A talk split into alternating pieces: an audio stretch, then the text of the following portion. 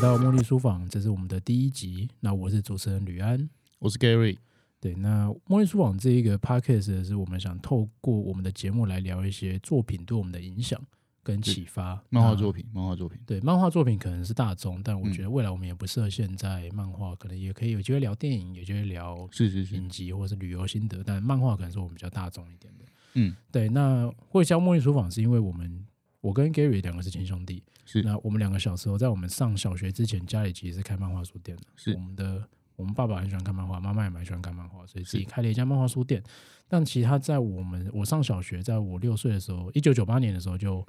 嗯，结束收掉掉了，对，那也因为我我长大之后很喜欢看漫画，然后也觉得家里曾经开漫画书店很酷，嗯然后我也很喜欢我们家漫画书店“茉莉书房”的这个名字，这是我们是家的店名啊，是当是时的是店名嗯跟招牌我也很喜欢，所以我把它保留下来，变成我自己在经营“茉莉书房”的 IG 的时候，我就用这个名字跟它原本的这个 logo。嗯，对，那我觉得这对我来说意义重大。那是甚至我现在想把它延伸成 podcast，嗯，那我觉得它也是很有趣的，对我来说很有趣的一个脉络。是对，那以上是我们节目的基本介绍。那因为我觉得这是我们第一集啊，我可能在最初的可能三四五集，我都会再重复的再讲这一段，因因为嗯我相信很多人会是完全不认识我们的人，当然当然，对，甚至我们的朋友有些不知道我们要干这件事 情。跟跟我们有一些跟漫家里跟漫画有一些渊源。 对我，我也是最近才发现，我好像在求学过程中根本没讲过我家 以前是开漫画书我店，真的啊我我很 常逢人就讲， 所以很多人他最近就就我比较最近比较有机会跟大家分享我要做这件事的时候，大家说哈。我从来没听过你家是开 漫画书店，我认识你十年了，我不知道这件事情。然后就哦，原来我以前这么没有在讲这件事 情。呃对对对对对对， OK，我们来进到正式节目的内容。我们今天要来聊我们第一集要讨论的作品。嗯，那当然，我觉得《末日书房》还是要以漫，还是以漫画为主。那我们第一集是当然还是漫画。那我我觉得我我我我们有开会前会了，然后有讨论了一下一些我们影响我们很多，好比说像《二十世纪少年》，如果是你有听第零集的话，我们刚刚有讲，两个人都很喜欢《二十世纪少年》，是，对，普特之树影响我们很多。嗯，那我们成长过程有一部很重要的漫画，在我们家里面是《烙印勇士》，还有一部同样影响的很多，即便从我小学、你小学看到现在，我们都快三，我们都三十岁左右了，嗯，我们还在聊这。你有看这礼拜海贼的更新吗？是是是是 是，海贼，我觉得我不想太轻易的把它拿出来，以后有机会我们再来或好好的讨论，因是为我觉得它能聊得太多了，对，或者是我们可能要稍微拆解一下这个漫画结构，看我们有哪，多些面我向们可以来聊多少集这样啊子。，对对对，他可能不会，他对对绝对对不会是一集可以结束，对搞不好新春特别计划除夕聊到初五都可以聊，只聊海贼。 可以跟跟大家分享一下，我们这个节目有一个有一个诶可能也不太不一定算特色啊，但我们想做的事情是那个，我们一部漫画不一定只会聊一次，啊，对，就是我们会觉得适合的时候就拿出来聊这样子。甚至我们可能我跟你聊完，我们再找另外一个人来聊，或许会有一些不一样的火花。 对对对对对，因为好比说我我简单举个例，就是我在大概大学跟跟刚出社会呢，就是时间节制那个那个期间，在从我从小到这个期间，我海贼王看了四次。比我还多 次，对 对对，所我以不其实 知道这件事情。所以其实我想讲，比较像是一个漫画可以有不同的方式去重新品味它，所以我们不会单纯只聊一个面向，然后只聊一次这样子。那海贼王哎如果也算一百本的话，十次是一千本对，，那个时候应该是大概七八十集啊，所那 以也是八九百本。对，超过一百集的时候，我就干，我不要再随便做这件事所以了。你看一百集，你没办法再重来一次 对，。对对对对对对对对，今天要聊的这一个漫画是。算这几年新漫，应该它是一九还二零年左右开始的新，算新漫画。 嗯，然后也我也觉得在二零年、二零二零年左右的那个区间，有一蛮不少的讨论。然后它对我们来说，因为刚好在我们自己在探索我们出社会过一阵子，然后我们在寻找下一个阶段的一些方向的时候，其实它给我们一些蛮大的帮助。我是自己是这样觉得。是那我们今天要聊的这部漫画就是《蓝色时期》。是，对，由山口飞将老师做蓝色时期。那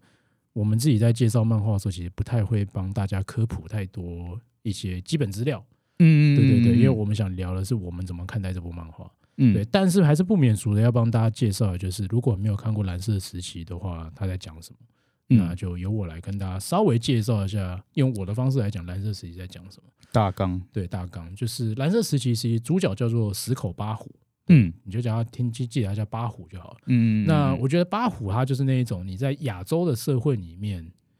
每一个面向都顾得很好的模范生。你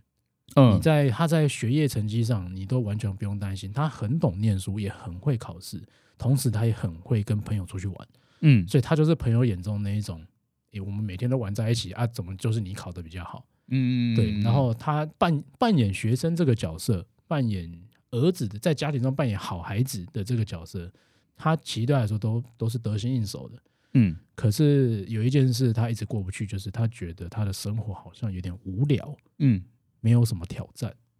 嗯，然就是后比较没有什么兴趣当重心这样。，对他的他好像没有先驱，他只是很很会扮演，很会成为大家眼中那一个不会被讨厌的人。嗯很这是个很棒的开头，是因为我觉得我们自己在成长，包括我自己，我们在成长的阶段，我们都被要求要成为可能类似八虎这样子的就我觉得嗯他角色。有点像是一个典型的亚洲模范生啊。，对，没错。嗯他的问题就在于他不知道他的兴趣是什么。嗯，嗯然后嗯刚好有一次的机会，他看到美术社的学姐的一幅画，然后嗯印象中尺幅应该是不小的，是大的。嗯然后那个大的那个穿透力，让他有一点他的那个震撼是，他有一点不知道他在感动什么，嗯或者是他不知道他被影响了什么，因为这个嗯超出了他平常那一些条条框框跟他能应付的那一些考试内容，嗯或者是扮演一个大家喜欢的角色的这些嗯有基有标准答案的这件事嗯情，，真的是他在他世界以外的世界。对，所以他有点冲击。然后他就开始有一点点的自我怀疑，嗯，然后刚好那时候美术美术老师应该是高中的美术老师，嗯，对，然后就是有看得出他好像被启蒙了一些什么，跟被点醒了一些什么，是但他还没并也看得出来他并没有百分之百的接受这件事情。是对，然后他就讲了一句很厉害的，我觉得名场面，叫做是“孩子没有办法努力，是因为没有喜欢的事情。是是是是”，对。那为了一件喜欢的事情而付出全部的话，那不是一件很理所当然的事吗？嗯，然后得坦白说，我跟 Gary 两个人会看这部漫画，就是因为这一句台词。嗯，第一集在第一集就有了，对，然后我们觉得这一句话讲的太好了，是因为我我跟 Gary 两个人，我们在我们自己的事业上跟方向上，其实我觉得我相对跟我们同台比起来，我们俩是很幸运的。是，就是你喜欢我，我讲现在比较刻板的，你喜欢画画，嗯跟你喜欢延伸到你喜欢创作，跟你喜欢去整理一些思绪，嗯，你很早就知道这件事，所以你现在在做的工作跟这件事很像。是那我我因为我很喜欢看篮球比赛，是，然后加上我自己比较，我很喜欢跟人家分享一些我觉得哦，好比说这个好球或者这个球员的故事很很感人，嗯嗯所以刚好我的工作就是在做运动内容的行销，我就是嗯专门在把我喜欢的事情变成我的工作，跟大家分享这个球员你很值得认识，这个好球超屌，你刚好看到吗？嗯的这种感觉。，所以我觉得我们很早就知道兴趣这件事的重要，跟你在做这件事还变成你的工作，或是变成你主要嗯你很长时间花时间在这上面投入，并且有回报的事，是一件多么有成就感的事。嗯对，然后我相信我们自己身边的朋友看到我们两个的状态，也会比较理解，就是就是那个兴趣的重要程度是，所以大家也在思考，那自己可以该做什么。嗯跟能做什么，想是做什么。是那我觉得有任何，我觉得绝对大部分应该基本上每一个人都会有这样子的自我怀疑跟比较没自信的阶段。嗯我觉得蓝色时期就是在探讨，而且用很准确的例子跟故事跟很有趣的内容在探讨这样子的每一个人都可以去品味跟去自我对话的这个影子，这个我开头。我用另外一个方式来，就是讲我看的那个角度啦，嗯就是我觉得以创作这件事来说，我们在就这个世界上、国际上能看到在讲创作的那个作品，其实超级无敌多，不管是是漫画还是影视作品都对是。对但是我觉得蓝色时期很明确的线索在亚洲小孩在、嗯，就是兴趣的选择的这件事的成长，我觉得是他把那个规模限缩在很很明确。是当然你会觉可能会相对小，但我觉得这件事对亚洲的成长的受亚洲教育成长小孩来说，这已经是全足够大了。这样是子，是对我觉得在这个点上，如果我我觉得他反而是呃，我觉得他有点像迪士尼动画的概念吗？怎么说？就是大家会觉得哦，这个是给小孩看的。哦，但其实亚洲人不限年龄都适合看呃，这样子。我的它的概念有点像这样。了解，对，我觉得在不同的人生阶段看这个这部作品，它能感受到的回馈会不一样，所以我反而也更倾向是在不同阶段都拿出来翻一翻、看一看，或许会有不一样的心得跟想法。嗯，对，尤其在角色转换啊，好比说身边很多朋友开始生小孩当当父母了，嗯，那我相信他们在看的时候，一定是当他们还是没有小孩的这个这个人生阶段的时候，那个感受会不太一样。而且我觉得他有一个很值得一提的，就是，嗯，他在高中高三的那个篇幅是他意外的接触到艺术这件事情，嗯，然后他后面的发展是他上了艺大、啊艺术大学。等一下，我觉得我们要补充一件事情，哦，OK，就是、暴雷这件事。哦我觉得，哎、我们的节目上会适当的暴雷，但我觉得那个暴雷应该不太影响你的观看的那个对感受。就我们那个暴雷程度，可能就大概是你翻你拿到漫画那前个，期，或者是你你那个漫画最后面看的他那个大纲介绍，对对对哦就差不多对那个程度。这样对，好比说像他上了大学之后，其实他在自己所选择这条道路上又有更多的疑惑，因为我觉得你我刚刚那样讲好像是哦，他他发现要找到兴趣这件事很重要，是可是他后面还告诉你就，即便找到兴趣，你还是有很多的困难哦，你不是找到兴趣就没事喽。是是是，对对对是，，那也因为他上了大学之后，有认识到更多原本不在他生活圈的新朋友，来自嗯一、来自全日本各地的朋友，有的很厉害，有的很怪，但每一个人其实都很挫折。嗯那我觉得每一个他用了不同的角色的那些人物设定跟故事背景，然后我觉得很棒的一个点是，你应该都能找到蓝色时期里面某一个角色的故事跟你很接近。嗯那我觉得这件事是我自己后面我很喜欢看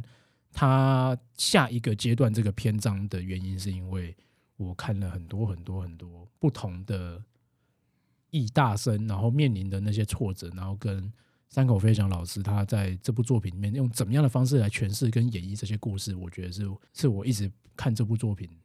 一直往下看的动力。嗯，我跟大家讲一下，就是我没有看到那么后面，嗯这部作品我没看到，哦，我有看，哎，等一下，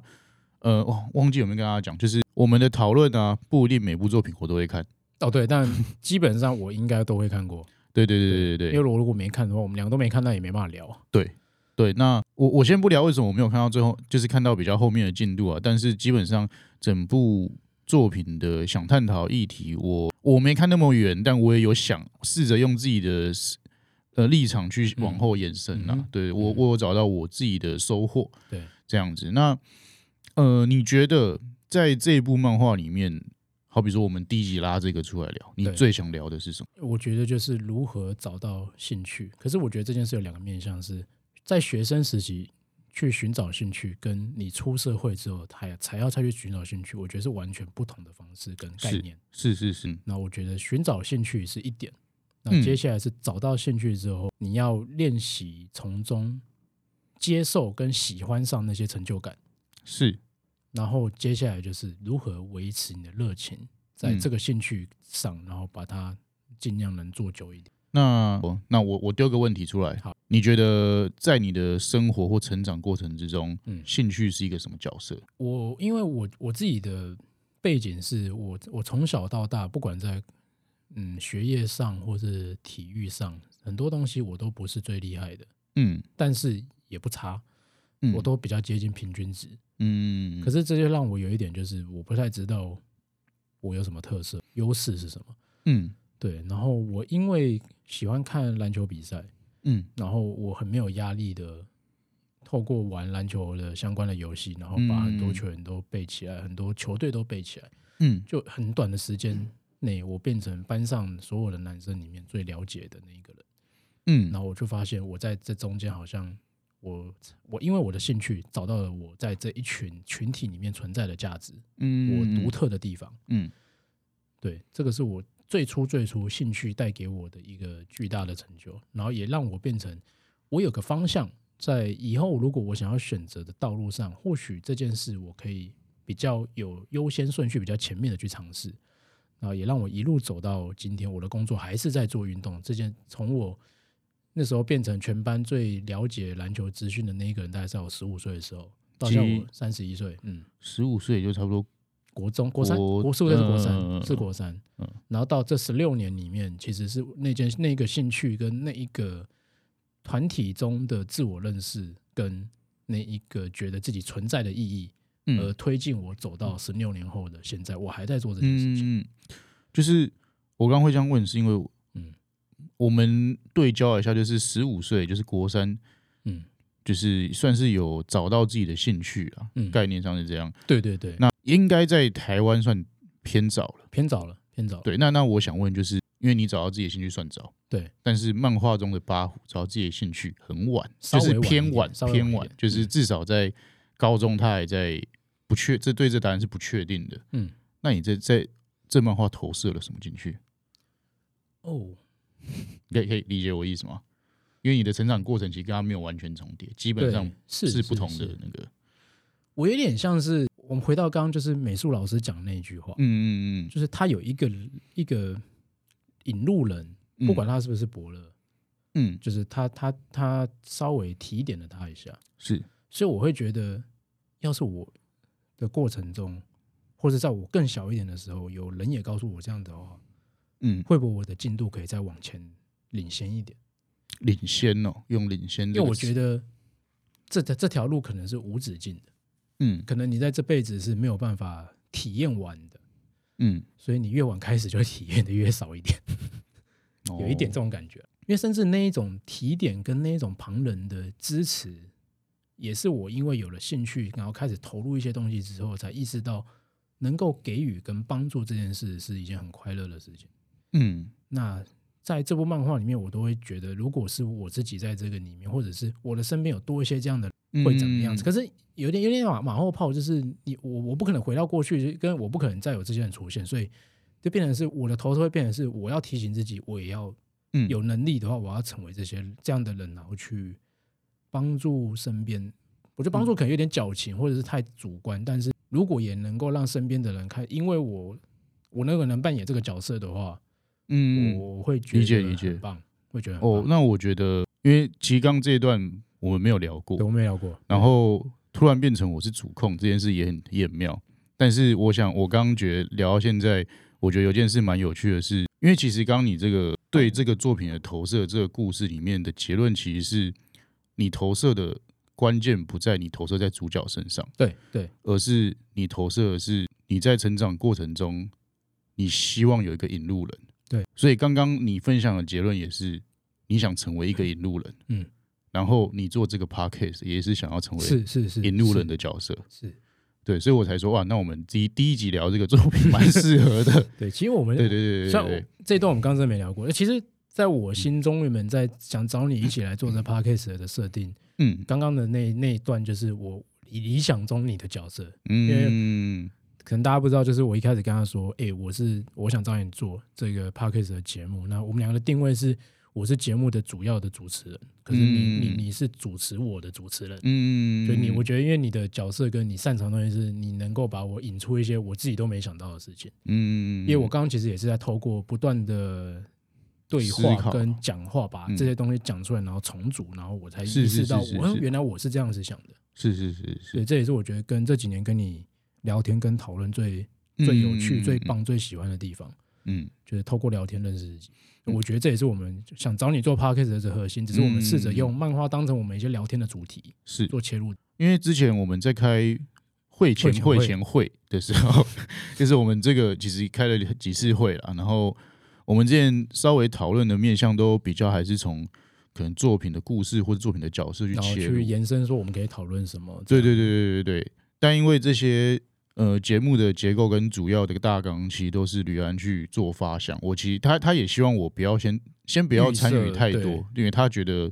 在这件事上，他想去做算算是创作上的练习。对对，那我也觉得好。如果今天我们这个团体嘛，然后这个我们的那个角色设定是这样，那我也觉得我也是先边看，然后边去调整我到底在这个团体角色的定位该长什么样子。对，那嗯我觉得回到我们刚聊的主题上面，会比较像是呃，我我们想说比较像是一我们在看一个作品，很多时候，当然我们在看那个当下，我们没有那么的要时时刻刻觉察自己嗯对这个作品的那个连结或观感是什么。但我觉得回到我们现在聊的状况，我我反而觉得那是一个在台湾嘛，或者至少我们自己成长环境的周边比较有机会往更深的议题聊的一个媒介。我指的是漫画，是是是，对对对，我觉得这件事是有趣的，而且也是它是某一种文化现象。当然，这件这件事影响到什么，或是为什么会产生这现象，我们现在也没有办法跟你分析太多。或许未来有机会可以再聊。嗯嗯，对。那你说，我是想说，就是前面说我们想说这个节目会以漫画为大众，也是我们觉得我们比较有把握在漫画的主题上可以聊一些像刚刚这样子的内容。嗯是是是是是是，对我没有想过是我的投射是在这里，嗯，我也是刚听完我才，哎，不对啊，那这个投射好像蛮合理的。对，嗯，嗯嗯，跟你想成为的角色的关联蛮蛮确实，就是怎么是样，蛮立体的啊，蛮直接的。跟脉这样络子是很一致的。对，对，啊因为我觉得会想做这个 podcast 的是因为刚呃，可能第零集有讲，就是大部分的节目我觉得都在介绍故事，嗯嗯嗯嗯。可是嗯我觉得我们在看那看漫画、看电影、看作品，很重要的关键是，好比说我们真的喜欢上一部作品，嗯那那个喜欢会开启我们自己的自我对话，好比说我为什么会喜欢它，或是它触动了我什么。嗯那我觉得，如果在有意识的去思考的话，会变成说，好比说，像就像刚刚讲的，我我被这我被蓝色时期触动到，是因为它补足了一些我成长过程可能缺乏的东西。角色缺少的角角色，那也会提醒我，就是这个角色很重要，嗯所以他给我这个大很大的启发，嗯，对，让我觉得好像自己也该要成为一个有力量、有能量的人。我觉得他有点像是因为成长过程中，呃，你缺缺少这个角色之余，你有意识到这角色的重要性，嗯，然后所以你那个反差对你来说是大的。对，对，那是深刻这件事这件事会变成是你很知道这个角色的价值是什么，是变成你你有点可能在潜意识，然后期许自己。假设未来有机会成为这样的角色，你知道你的成就感会有多少？嗯，它是一个相对你看得见、可能量化的一一个概念。嗯嗯这样子。对对对对，对我我觉得有时候我们讨论类似可能还有点像自我实现嘛，当然它牵扯到比较多我们小时候可能在你自己的个人特质上你不足的那一面，但嗯是不管怎么样，你你产生成就感跟。我我应该我应该说，我今天想想聊会比较像是你产生成就感，跟你怎么维持这个成就感带给你的热情。嗯嗯哼，对吧、我我就是你你自己觉得在你成长过程中，这个热，我不敢说怎么维持，或者是你希望它能用什么方式维持。维持这个是，因为我的成长，我我我在我实际的人生经验里面，其实嗯中间有一度是我觉得我快撑不住了，哦，我觉得我喜欢这件事情，我撑不住，我好像还没办法跟到它真的能带给我什么地方，啊，我就已经快扛不住了，这有点像是八虎上了大学的那一个迷惘的阶段。嗯对，可是我倒觉得那那个那个阶段不是我，那个那个阶段不是我喜，我有热情，我有兴趣去维持，然后我一定跟得过去。那时候已经是干怎么办？我跟不过去了。对是，可是我那时候没，我那时候硬跟下去的动力是，我已经在做我好像是我喜欢的事情，甚至我也得说，我不什么都我不知道我的，我甚至在喜欢看篮球这件事上找到那一个唯一的存在价值。嗯那如果我这件事也放掉的话，我会觉得我可能就再也没有任何机会跟我不知道我是谁了。嗯，对，所以我硬顶硬顶硬就是顶，它是一个自我认同的标准。对，它是一个底线的。是是是，对，当你没有有任何事情的时候，你当你没有任何的方向，你找到一个方向，绝对不敢跟你保证它会一路顺畅，可是嗯它绝对会很辛苦。可是那个辛苦变成是它是我唯一抓着的浮木。嗯对，但那个是那个时候的阶段，因为硬跟下去，他总会走到一些我意想不到的地方，跟是我现在的工作是我从来没有想过，是我我得坦白说，我现在工作是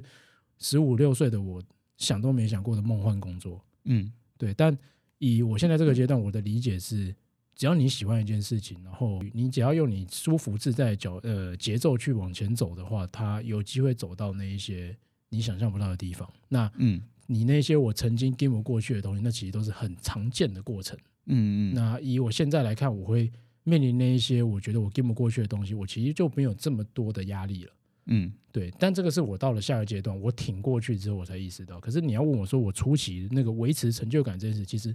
我其实也没做到，嗯，我没有做到维持成就感这件事，因为了解。我其实已经被击溃的很多，在那个时候，对，了解，因为你喜欢做一件你喜欢一件事情，你要长久的做它，你要做很多你不擅长的事。嗯，当然，当然，对嗯，我我觉得我想往下聊的方向会比较像是，呃，我自己在成长过程中，就毕竟我们今天聊的主题其实比较偏向兴趣啦。嗯，那我自己成长过程中，我算是又更早发现我的兴趣的人对。那我我觉得在台湾，我不知道其他地方怎么样，但我觉得在台湾聊到兴趣，很容易跟热情这个东西放在一起被讨论。是，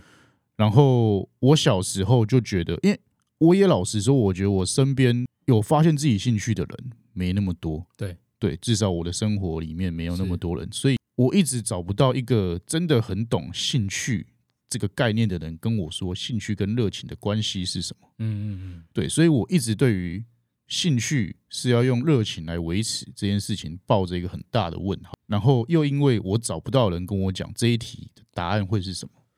所以我自己在成长过程中，我花了很多时间去思考，嗯，我喜欢，好比说我喜欢画图，那我的热情是什么，或是嗯这是因为热情吗？嗯嗯对，那所以所以讲一个到这边的结论，就是我我想讨论的是，你觉得热情是一个什么样子的存在嗯，？好，你这样问我就比较有方向，就是嗯、我觉得热情是比较像是我们还没有真正我们在学习跟认识自我的过程中，嗯热情是可以帮助你比较快速的找到兴趣的可能的元素。嗯，因为有时候你找到，但你做久，你会发现这不一定是你真正喜欢的。可是嗯初期的那给你的热情，是能够去支持你在前期红利的这个时候，我觉得是你找到兴趣，它可以先支撑你，让你去尝试看看的那件事。但嗯如果你真的找到一个你有兴趣又还能维持热情，或者是它带给你更多的热情的话，那我觉得你可能就走走到一条对的路。嗯我觉得那个热情比较像是我们在一开始在摸索的时候，你有一个觉得诶这个有兴趣，然后让你有一个动力去尝试的，是是是是，它比较像这样。所以我蛮同意你刚刚说，兴趣跟热情不一定是画上等号。嗯，有时候你的兴趣或者是你做这件事情，你没有想要把它的强度拉到很高。嗯好比说我喜欢遛狗，我嗯不是想要成为那个照顾宠物的保姆。嗯嗯对，嗯，这件事是两件事。你喜欢嗯遛人家的狗，跟你喜欢帮大家照顾他的狗，是是这是可能不同的概念，对，，但你喜欢帮大家照顾大家的狗，那可能就是你的热情是跟你的兴趣的结合。是，但我我但我我跟我的狗相处这件事，有时候不一定需要很大程度的嗯就热情。它是有交集，对对，但不对它不等于都对对对对，我觉完得好全像等于你刚刚这样讲，我在脑袋中思考好像比较像这种这种状态。我我分享我的就是我研究的观念，就跟想法啦，研我研究下来的想法，就是我觉得热情分两种啊，在自己成长过程中，应该说分两个阶段。嗯那第一个阶段是就是可能我还小，我还没有那么对这个世界没那么了解，嗯，那我我一定相对会对某些事情稍微比较有感兴趣一点，就是在我成长过程中，我可能比较喜当欢画图，我当没然那么喜欢什么呃下围棋这样 OK，对对之类的 OK OK，对，就是这是一我觉得我觉得它应该算是一个每个人在生活中都会本来就会比较有感兴趣的事情。是我觉得那个时期的热情是因为你对这个世界不够认识，所以你就是热情这个东西在那个阶段一直都在，只是它会推到你比较有兴趣的那个方向。嘿，对对对，你讲的很好，这个对是那个阶段的热情。对，那下一个阶段的热情是，呃，那个前提是我已经在我我应该说在那个时候，如果我能选择去我想去的那个方向的话是，那就是我在这条路上已经走一段路了。对，那这个时候的热情会比较像是，我觉得我能做这件事情，可能天时地利人和，因缘机会，这是一个不容易的机运，是，所以那个热情开始变成使命感。嗯，那个，嗯我觉得“热情”其实这个字，我觉得它是一个有点像是被包装过的词。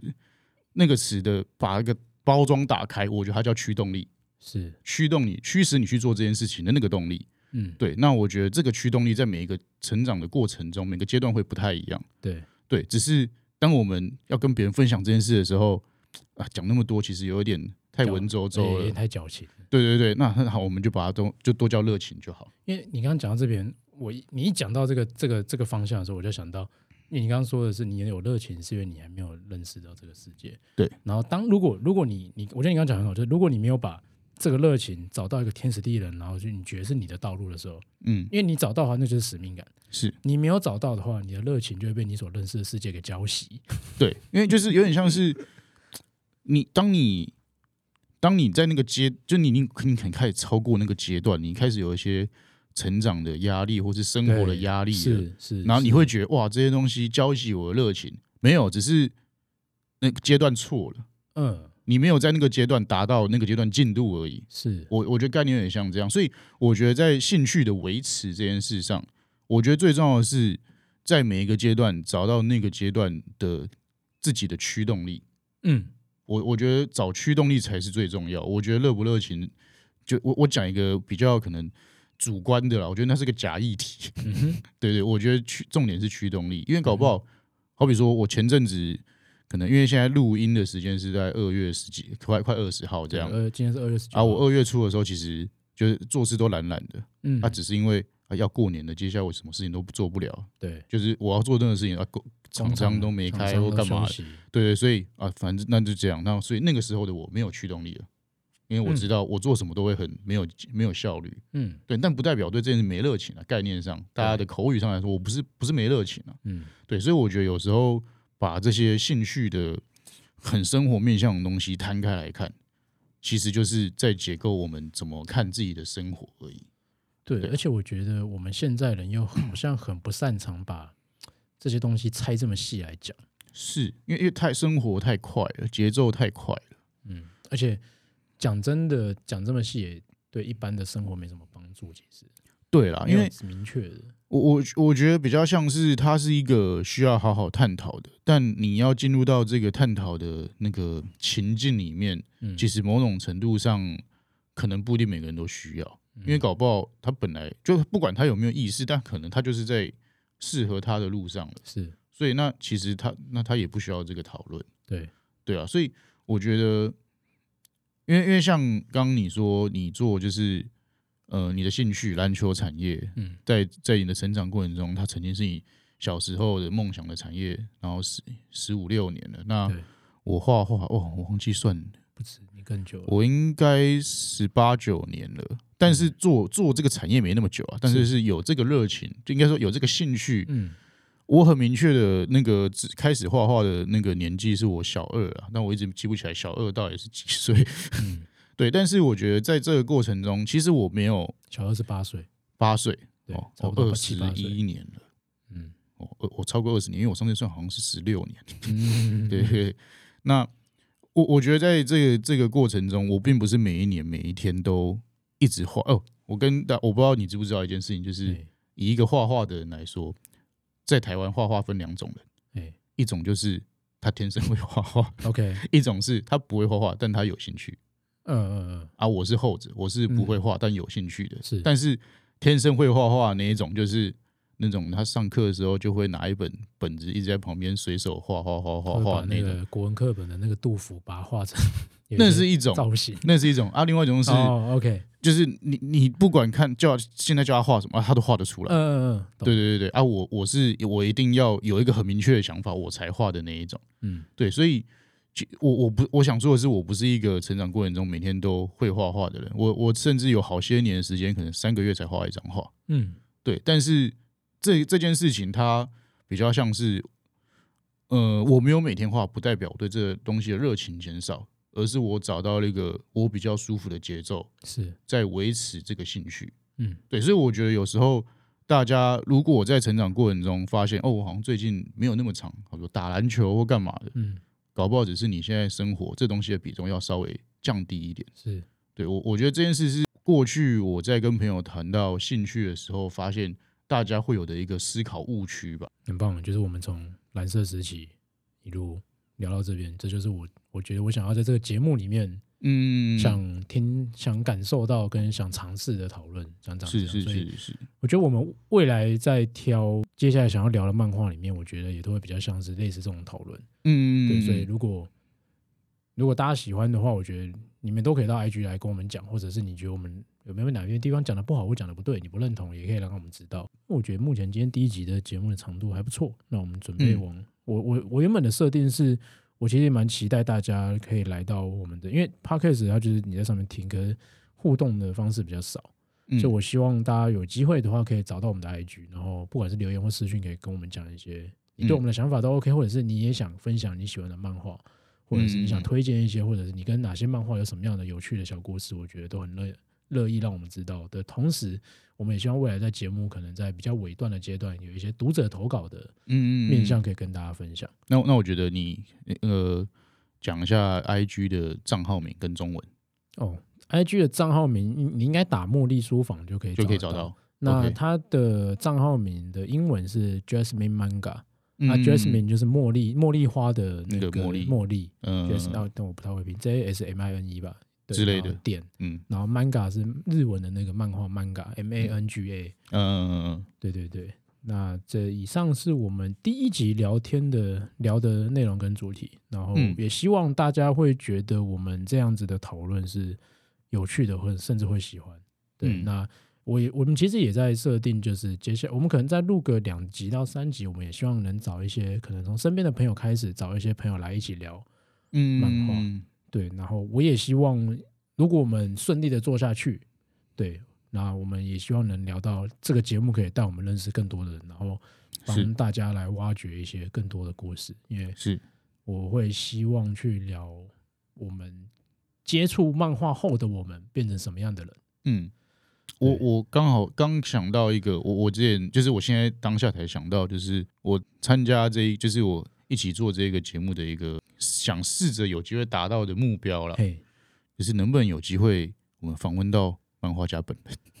等一下等一下，你你你的是日本的那些漫画家吗，对哦，因为台湾的漫画家一定有机会，我相信一定有。嗯嗯嗯这个这个我有想过了，这个我有想过哦，只是因为我们不会日文。对，但我然觉后得就在是在 podcast 的上面，对。但如果是透过这个节目，然后我们有一些机会接触到，嗯，因为不像一定是节因目为上聊其，实像那个，如果你知道绿之歌吗？啊我知道台湾的我知嘛道我知道然后高岩，我知道，我知道，我知然道，后他，我觉得他就是很棒的例子，就是他从来没想过他画的漫画可以让他是走是这么是远。是是，他甚确实至就是他，诶，他跟我跟前野叶欧对谈的，我嗯，对啊，就是如果你喜欢看绿之歌，你也会，你应该也会是喜欢看前野叶欧漫画的人。嗯然后我觉得那个对谈对我来说是哇。嗯，不要不要，那是虽然是他，可是我就觉得哇，我们有台湾人可以跟钱也有一起嗯这样，聊作品内容，我觉得干太屌了，干嗯太棒了。就是高岩老师应嗯该算是当下有我有说错，请大家纠正我，嗯他应该算是当下台湾漫画第一人吗？或是我觉得至少能够蛮能代代表表台的湾的嗯乐因为我觉得先撇除漫画本身，就是你在高岩的账号可以看到他过去的一些。呃，应该算插画，嗯嗯嗯，但那个插画是有背景的，一张懂完懂整懂架构的图。然后你可以，我觉得在他笔下的台湾很美，嗯当然有他的风格理，解理那我解，甚至会觉得他的认同漫画给日本人看，他会觉得我也好想去那边拍照。嗯对，因为嗯像我在看《绿之歌》那个最大的感悟，这题外话就是《绿之歌》那时候我觉得最有意思的是，我其实我的《绿之歌》是去 Manga Seek 买的，嗯嗯，然后我再在 Manga Seek 是买那个作者，因为我想买作者亲签版，然后我有买到亲嗯亲笔签名的，所以我就我在 Manga Seek 跟 Manga Seek 那边，我从 Manga Seek 那边的老板娘的手上接到这部漫画，嗯那回家一翻，那其实高岩也有在里面画到他去公馆的一些行程。然后也有画到，Manga s e 然后也有画到那个老板娘，嗯，我就觉得，哇，嗯我我就从刚刚从漫这个漫画里面的那个角色，色接到这本书，但这个同时我想到的是日本人，因为他有在日本发行，所以嗯日本人也看得到这些故事，所以。有点像是我们都在日本漫画看到哦东京啊，或者在嗯蓝色对系对对看到对对对嗯什么清晨的涩谷是蓝色的，那他们可能也可以理解到诶中校新生长什么样子嗯，台湾的公馆长什么样子，嗯甚至师大商圈长什么样子。这是我那时候看绿之歌就觉得哇，我们也有机会跟日本人介绍一些我们日常的生活长什么样子。嗯嗯我觉得，我觉得这是蛮重要，它比较像是自我认同或是国家认同。是但但我觉得这边我们先不往下聊太深，然对，所以后会聊太多。 然后我觉得要补充一下，就是以防大家不太知道 manga 是一个是一个什么样的地方。哦好，Manga 是一个是在诶、台北公馆的一个巷子里面的一家在地下室的独立漫画书店。嗯嗯那嗯，他今年今年经营应该第十超过刚刚超过十年左右。我哦也是有点对，算然经营后很久了你可以在 Manga Seek 里面找到很多世界各国的，甚至是欧洲的嗯独立漫画。嗯对，当然都是大部分是这种独立漫画是原文的，是对，那价格相对也会稍高一点。嗯，对，可是我觉得得那个是你在其他地方找不到的一家独特的漫画选品店。嗯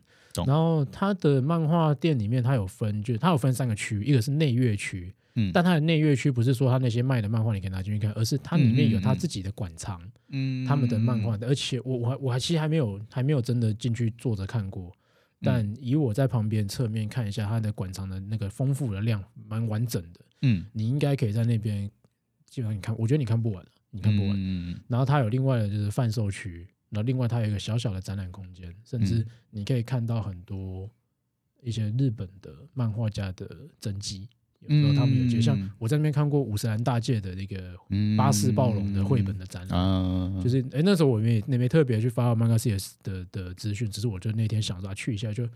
哎啊怎么这样就看得到五十岚大介的真迹、嗯是原稿，而且不是复制，是原稿。嗯，就是那个门槛很低，距离很近这对样子。对对，然后就觉得哇，他们真的很棒，然后在懂这个地方有很多的琢磨，所以我相信很多看漫画的人都会知道漫嘎是一个啊，其实是不用是特是别是介绍。是但如果你是还不知道的话，非常推荐在公馆可以去嗯漫嘎是一个看看。那它的营业时间应该是四礼拜，每周的四五六日，一二三应该比较没有开，嗯，对，但应该固定是四五。可六以日大家可以开再稍微查一下。对对对对对，这是非常推荐。我我觉得刚刚说到馆藏这件事情，可以跟大家预告，未来有机会我们应该有机会聊，就是像 Manga City 的馆藏这种，就是自己的比较呃不同形式的漫画的这种区域，跟我是之前有去京都的国际漫画博物馆啊，对，聊的一些我看的一些经验，可以我觉得拿来可以做聊天的过程跟对比啊，我觉得应该蛮有趣的。对，我觉得突然想到那个也蛮可以分享。对对对对对，对，好，那我们今天第一集的节目就到这边。那希望如果你喜欢的话，可以再期待我们后面的集数。那嗯我是主持人吕安，我是 Gary，好我们下次见，拜拜拜。拜。